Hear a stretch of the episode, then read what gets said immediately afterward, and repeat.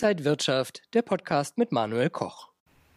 Die zweitgrößte Kryptowährung Ether hat in den letzten Tagen deutlich zugelegt und tendiert auf dem höchsten Stand seit über zwei Monaten. Grund ist womöglich ein erfolgreicher Test, weil ein Update jetzt im September anstehen könnte. Geht es jetzt weiter rauf für Ether und Bitcoin und Kryptowährungen? Darüber sprechen wir heute beim IG Trading Talk. Und zugeschaltet aus Frankfurt ist mir der Kryptoexperte Timo Emden. Timo, schön dich zu sehen. Ich grüße dich. Hi. Timo, wenn dieses Update jetzt wirklich im September kommt, wertet das Ether so stark auf? Was sind dann die Vorteile? Ja, man muss sich so ein bisschen von diesem Gedanken befreien. Wenn es tatsächlich kommt, dann steigt Ether oder wertet Ether aus. Natürlich. Ähm, insgesamt sprechen wir von einer signifikant technischen Verbesserung. Also die Stichpunkte sind hier vor allen Dingen Skalierbarkeit, Sicherheit und Nachhaltigkeit. Ethereum 2.0 oder The Merge, das ist der neue richtige Begriff dafür, so wird das Upgrade bezeichnet, dann würde ich schon sagen, ist ihr Ethereum ja doch technisch stark aufgewertet, beziehungsweise die zugrunde liegende Ethereum Blockchain. Insgesamt aber preisen Anleger das natürlich im Vorfeld ein. Deswegen würde ich mich etwas befreien von diesem tatsächlichen Zeitpunkt, sondern wichtig ist, was passiert davor. Und da ist eben natürlich das besagte, äh, ja, der Testdurchlauf, den du eben nanntest, natürlich ein ganz, ganz wichtiger Punkt. Also insgesamt ein mehr oder weniger Warmlaufen auf das Upgrade The Merge. Ja, auch Ether hat ja wieder Bitcoin seit den Höchstständen im November ordentlich verloren. Kann Ether denn jetzt auch wieder kräftiger zulegen? Ich denke schon, dass man hier sich natürlich auch vor allen Dingen auf das Upgrade beruft. Ja, also Anleger laufen sich mehr oder weniger warm und werden auch bei Stange gehalten, das kann man schon so sagen. Aber natürlich sollte man sich nicht auf dieses Upgrade festnageln. Das ist ganz, ganz wichtig. Denn sollte der Gesamtmarkt, und damit meine ich auch vor allem den Bitcoin, sollte dieser wieder in Turbulenzen geraten, also sollten geopolitische oder auch geldpolitische Risiken wieder zurückkommen, dann denke ich, dass auch Ether wieder leiden sollte. Also insgesamt vor allen Dingen die Zins- oder auch die Inflationsthematik, die wir natürlich weiterhin sehen, die sehr, sehr akut ist, auch in der vergangenen Woche sehr, sehr präsent war, neue Inflationsdaten in den USA. Die Inflationsdynamik hat spürbar nachgelassen, 8,5 Prozent für den Juli. Und da ist natürlich so ein bisschen jetzt die ja, Hoffnung, die Aussicht, dass die US-Notenbank Federal Reserve etwas weniger auf das berüchtigte Zinsgaspedal tritt, also die Zinssorgen hier an Dynamik verlieren. Insgesamt aber auch hier Dauerbrenner, klar, Zinssorgen für den Gesamtmarkt, auch für Ethereum. Ja, die Märkte haben ein wenig mehr zugelegt und auch Bitcoin hat deutlich äh, zugelegt, geht eher in die Richtung 24.000, 25.000 Dollar vielleicht sogar. Kann das so weitergehen? Profitiert man da von der Stimmung an den Börsen? Absolut, ja. Der ein oder andere Marktteilnehmer spricht ja von einem Sommerloch oder von einer gewissen Sommersorglosigkeit, also besagte geopolitische oder auch geldpolitische Risiken eher aus den Augen, aus dem Sinn. Aber ganz wichtig, sie schwelen weiterhin. Also diese können Anleger natürlich am Ende auch wieder einholen. Das sei erstmal gesagt.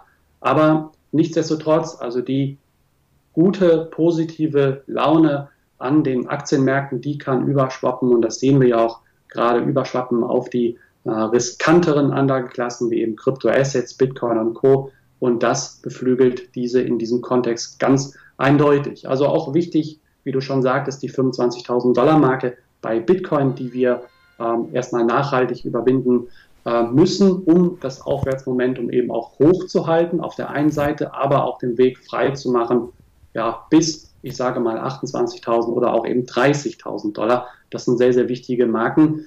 Kann ich mir vorstellen, dass dieser Weg erstmal so weitergeht. Rücksetzer, temporäre Rücksetzer eben nicht ausgeschlossen. Denn diese Sommersorglosigkeit, die wird natürlich irgendwann ein Ende haben. Dann steht der Herbst vor der Tür, dann steht der Winter vor der Tür. Und natürlich ist hier das Stichwort Rezession äh, zu nennen. Sind wir bereits in einer Rezession oder schlittern wir gerade hinein? Das sind ja Fragen, die am Markt noch nicht wirklich beantwortet werden können.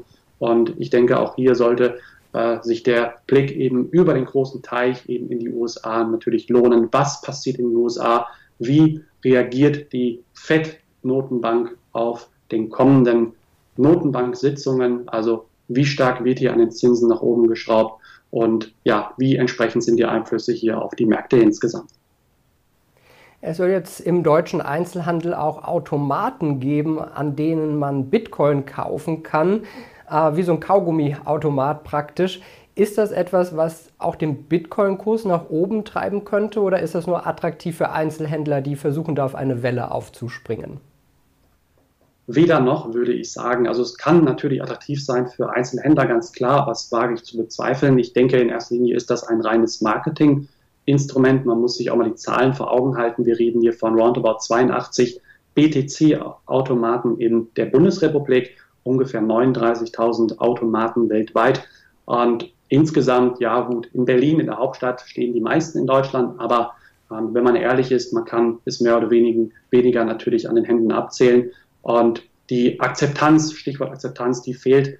Ähm, das sei erstmal dabei gesagt. Und die Frage wäre natürlich auch, ähm, wie viele Anleger oder Kunden bezahlen dann ihre Güter, ihre Waren tatsächlich über Bitcoin. Ich denke, das ist wirklich am Ende eher ein Spaß. Insgesamt aber ein durchaus guter, positiver Schritt für Bitcoin und Co.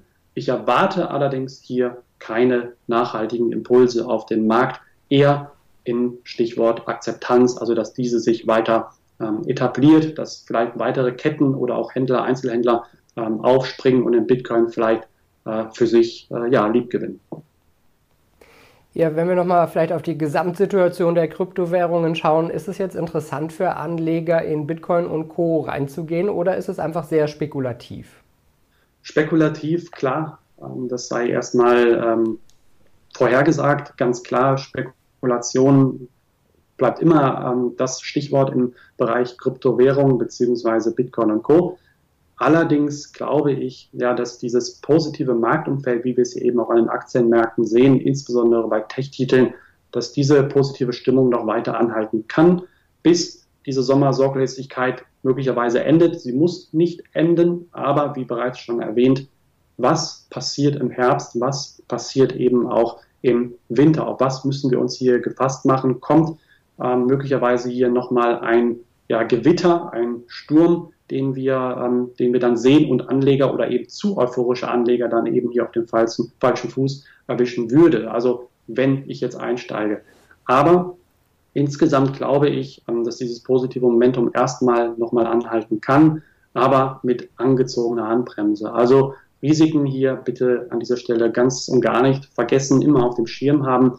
Ähm, wichtig, aber zusammengefasst unterm Strich aber auch das Upgrade bei Ethereum, welches Anleger wahrscheinlich noch bei Laune oder länger bei Laune halten wird, bis mindestens in den September hinein, kann ich mir sehr gut vorstellen, was aber auch durchaus positive Wellen auf den Gesamtmarkt hier äh, liefern kann, senden kann.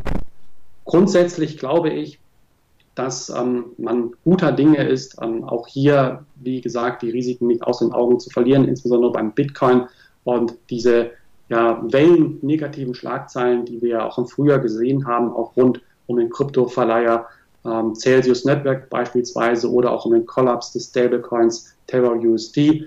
Das sind natürlich Risiken, die auch hier die ja, Regulierung weiter vorangetrieben hat und auch wahrscheinlich äh, weiter ähm, vorantreiben äh, wird. Ja, also das glaube ich, Stichwort Regulierung wird auch in diesem Jahr noch ein Thema sein, was dann möglicherweise erstmal die Abwärtsrisiken in diesem Kontext dann forciert. Sagt der Kryptoexperte Timo Emden heute aus Frankfurt zugeschaltet. Timo, vielen Dank für die Einblicke in die Kryptowelt. Ich danke dir.